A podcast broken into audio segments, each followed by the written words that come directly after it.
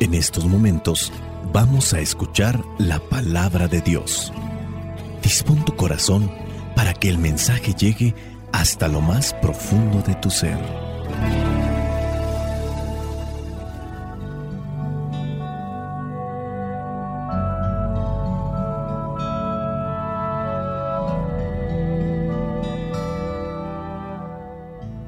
El Evangelio que la iglesia nos presenta para el día de hoy corresponde a Mateo capítulo 9 versículos del 27 al 31. Dice así, Al salir Jesús de allí, dos ciegos lo siguieron gritando, Ten compasión de nosotros, hijo de David.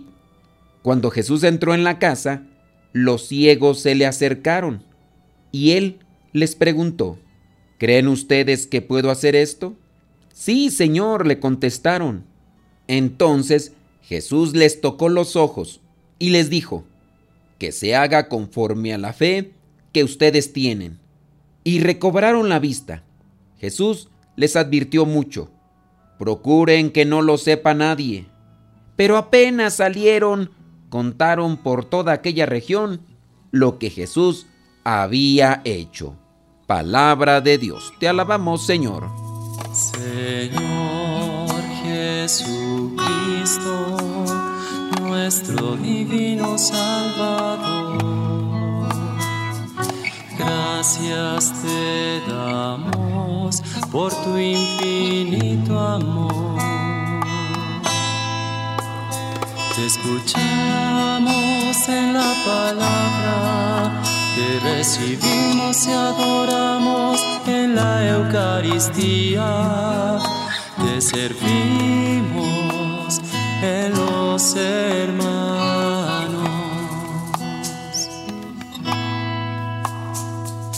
Que seamos misioneros como lo quieres tú, enseñando el fuego de tu amor. El encuentro que narra el Evangelio de Jesús con los ciegos el día de hoy puede traernos un poco de luz para vivir este tiempo de adviento, este tiempo de espera antes de la Navidad. Lo que narra en el Evangelio parece ser que no fue un encuentro fácil y cómodo, principalmente para estos dos ciegos. El Evangelio da a conocer que Jesús está caminando, se dirigía a una casa, no sabemos a qué distancia, pero sí sabemos que durante el camino a esta casa dos ciegos le seguían y además le gritaban, diciéndole, ten compasión de nosotros, hijo de David. Es importante resaltar la actitud de estos dos ciegos porque no se dejaban intimidar, en este caso, por su ceguera. Seguían, ellos sabían cómo, al que es la luz del mundo y le están suplicando su compasión. El otro punto que hace ver un tanto más desafiante este momento es porque parece ser que Jesús no los toma muy en cuenta, pero ellos siguen insistiendo e incluso se acercaron a la casa a la que había ingresado porque llega Jesús a esa casa. Dice el versículo 28, Jesús entró en la casa, los ciegos se le acercaron y ahora sí, ahí Él les pregunta, Jesucristo aquí los confrontó de manera directa y les interroga acerca de su fe. ¿Creen ustedes que puedo hacer esto? Ellos solamente le están diciendo, ten compasión de nosotros. Cuando estos dos ciegos son interrogados de esa manera, ellos no se intimidaron. Respondieron lo que tenían en su corazón y dijeron que sí creían que Él podía hacer eso, sí creían en la acción salvadora de Jesús y dentro de esa respuesta prácticamente se abandonaron en sus manos para ser curados. Sí, Señor, contestan ellos. Entonces Jesús les tocó los ojos y les dijo, que se haga conforme a la fe que ustedes tienen. Los milagros de Dios se hacen conforme a la fe que nosotros tenemos. Podemos con esto exclamar, Señor, creo en ti, pero aumenta mi fe. Los ciegos del Evangelio recobran la vista, sus ojos quedaron abiertos a una vida nueva, a una mirada nueva. Ellos tenían fe y miraban más allá que aquellos que sí podían ver con sus ojos. Eso también nos debe de cuestionar a nosotros. Ellos no miraban los milagros que Jesús hacía. Los fariseos, los maestros de la ley, los ancianos del templo sí veían. Mucha gente veía los milagros que Jesús hacía. Ellos no. Ellos quizá muy posiblemente escuchaban de lo que Jesús hacía. Pero la fe de ellos es más grande. No sé si te has fijado que en la actualidad muchos de nosotros basamos a veces nuestra fe conforme a lo que ven nuestros ojos. Lamentablemente a veces también nuestros ojos ven cosas y nuestro cerebro interpreta otra cosa y ahí es donde viene la distorsión o el desenfoque dentro de las cosas de Dios. Si analizamos el tiempo que estamos viviendo dentro de la iglesia con el pasaje bíblico, podemos decir que este tiempo es un tiempo para encontrarnos con Jesús. Jesús es la luz del mundo. En algunos momentos de nuestra vida podemos también sentir así como estos ciegos del Evangelio, que Jesús pareciera ser que no nos hace caso, que no percibimos su cercanía. Y puede ser que nosotros tengamos alguna necesidad, estamos orando, hemos pedido mucho a Dios y simplemente no vemos la respuesta. Pareciera ser que Jesús no nos atiende como nos gustaría y que nuestras cegueras y oscuridades, porque eso es lo que provoca una oscuridad, provoca dudas, provoca temores. Pero aquí es donde podemos enfatizar sobre un punto, en lo que realizan estos ciegos. Estos ciegos, a pesar de que pareciera ser que están siendo ignorados por Jesús, no se detienen. Igual también nosotros, cuando tengamos ese tipo de duda o incertidumbre, no hay que detenernos, no hay que dejarnos intimidar por los problemas, hay que seguir caminando con qué? Con esperanza, insistiendo a tientas, gritando, anhelando lo que vendría a ser esa cercanía con Jesús para tener de Él una respuesta. Y podemos pasar por muchos problemas. ¿Quién no tendrá problemas, por ejemplo, con sus hijos, o con la esposa, o con el esposo, o tendrá problemas en el trabajo, o tiene problemas con algún integrante de la familia, o con los vecinos? Tenemos problemas dentro del grupo parroquial, a lo mejor con los maestros, a lo mejor también con el sacerdote. Tenemos que hacer un viaje, tenemos que realizar este trámite, no sabemos qué hacer, tenemos que comprar algo, no sabemos dónde comprar o no sabemos cómo comprar cierto tipo de cosas. A lo mejor alguien está llamando para estafarnos, para engañarnos y nosotros nos sentimos temerosos. O a lo mejor alguien va a dar a luz y le han dicho los doctores una y otra cosa y empieza a llenarse de miedos, de temores que por su situación de enfermedad, que a lo mejor puede perder el niño, que puede agravarse su salud o que no se va a realizar el embarazo. Y así nos llenamos de dudas, de incertidumbres, de miedos, de temores y buscamos el auxilio de Jesús, buscamos el auxilio de Dios, buscamos su luz. En otras ocasiones quisiéramos ver acciones milagrosas, inmediatas, que nos eviten ese tipo de incomodidades que trae consigo el vivir la fe como continuo proceso de encuentro y de conversión. Como los ciegos, debemos escuchar las preguntas que nos confrontan con nuestra verdad profunda y nos hacen caer en la cuenta en dónde están puestas nuestras falsas seguridades.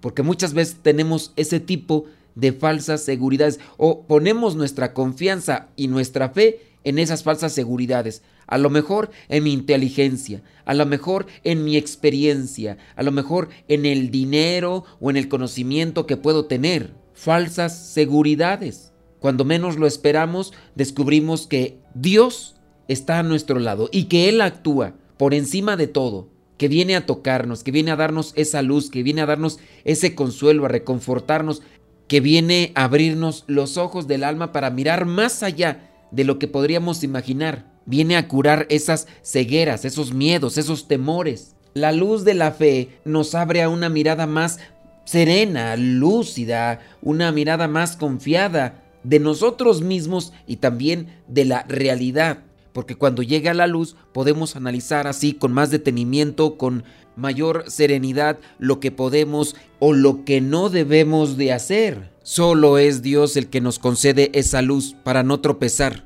Retornando en un punto de reflexión, digamos que el tema principal de este Evangelio no viene a ser en sí la curación, eso hay que aclararlo, para no buscar a Dios solamente por los milagros. El tema principal que nos presenta este Evangelio es la fe. La fe, ya lo hemos dicho antes, es un don de Dios, un don que significa regalo. La fe es como una semilla que Dios siembra en la tierra o que siembra en nuestro corazón para que la cultivemos. La fe es como un fuego que debemos eh, estarle ahí avivando constantemente para que no se apague, es más, para que crezca. En una palabra, la fe es don de Dios y tarea nuestra, que se haga conforme a tu fe. Trabajemos en la fe. Retornando al punto de el inicio de este año litúrgico, el comienzo de este año litúrgico es algo, la fe, de lo que debemos de trabajar. Podemos cultivar la fe pues formándonos, leyendo, estudiando para comprender mejor lo que creemos con el corazón, rezando, participando también de los sacramentos, compartiendo también nuestra experiencia de fe con otros, viviendo de acuerdo con lo que nos enseña Jesús. De esa manera uno aviva la fe, la fortalece y también nos ayuda la fe para que cuando vengan esos momentos inesperados o esos cambios inesperados, nosotros nos podamos mantener en pie y no nos derrumbemos. Jesús hizo muchos milagros delante de la gente y muchos le creyeron y otros, aunque lo veían, simplemente no creyeron, no tenían fe y aunque se hiciera el milagro delante de sus ojos. Ellos, por ejemplo, de estos que no creían, decían que él echaba los demonios con el poder de Belcebú, y solo los que tenían fe podían reconocer las maravillas que Jesús realizaba y alegrarse con ellas. Dios sigue haciendo milagros en cada persona, en el mundo, en la iglesia, en ti, pero necesitamos fe para darnos cuenta de estos milagros. Que el Espíritu Santo nos ilumine, nos abra los ojos a la fe y que nos fortalezca esta fe que ya tenemos. Y recordemos, los milagros de Dios se hacen en nuestra vida conforme a nuestra fe. Que nada me perturbe, Señor, de tu perfecta paz, de tu bella amistad, de tu infinita protección, de tu inmenso amor y de tu redención.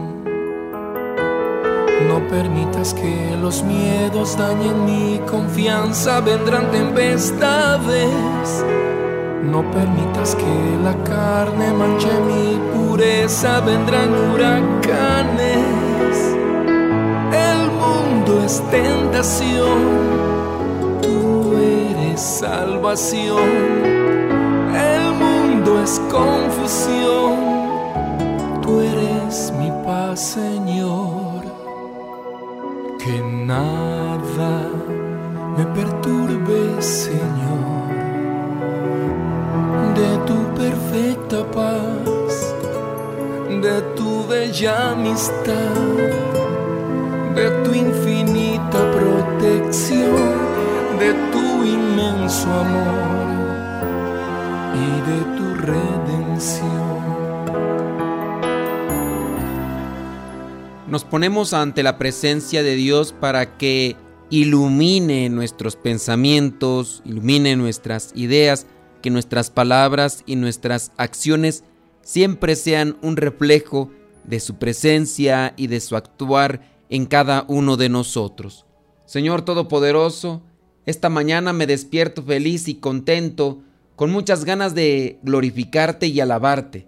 El día inicia y solo puedo darte gracias por todo el amor que me das, por las cosas hermosas que pones en mi vida para llamar mi atención y porque te mantienes siempre fiel, acompañándome en cada paso que doy.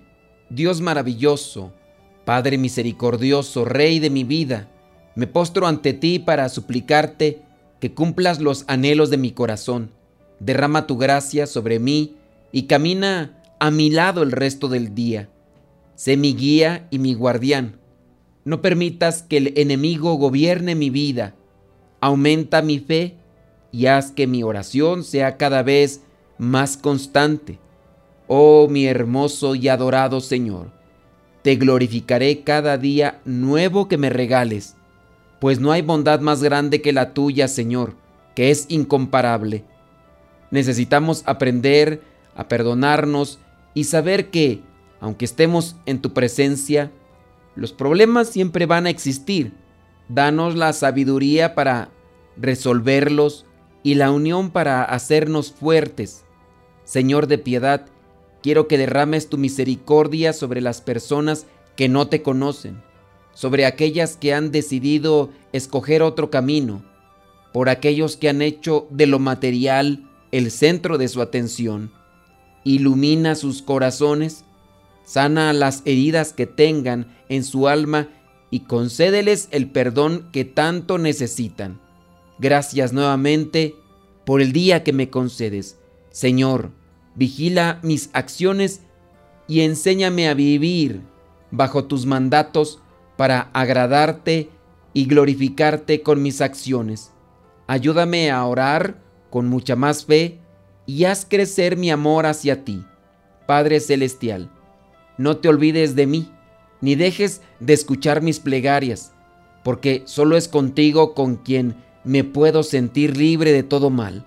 Amado Dios, este día mis labios solo quieren alabarte y glorificarte porque tu infinita bondad envuelve mi vida, porque no tomas en cuenta mis errores ni pecados, y te has fijado en mí para darme todo tu amor. Espíritu Santo, fuente de luz, ilumínanos. Espíritu Santo, fuente de luz, llénanos de tu amor. La bendición de Dios Todopoderoso, Padre, Hijo y Espíritu Santo, descienda sobre cada uno de ustedes y les acompañe siempre. Soy el Padre Modesto Lule de los misioneros servidores de la palabra. Vayamos a vivir el Evangelio. Lámpara es tu palabra para mis pasos, luz en mi sendero. Lámpara es tu palabra para mis pasos, luz en mi sendero. Luz, tu palabra es la luz.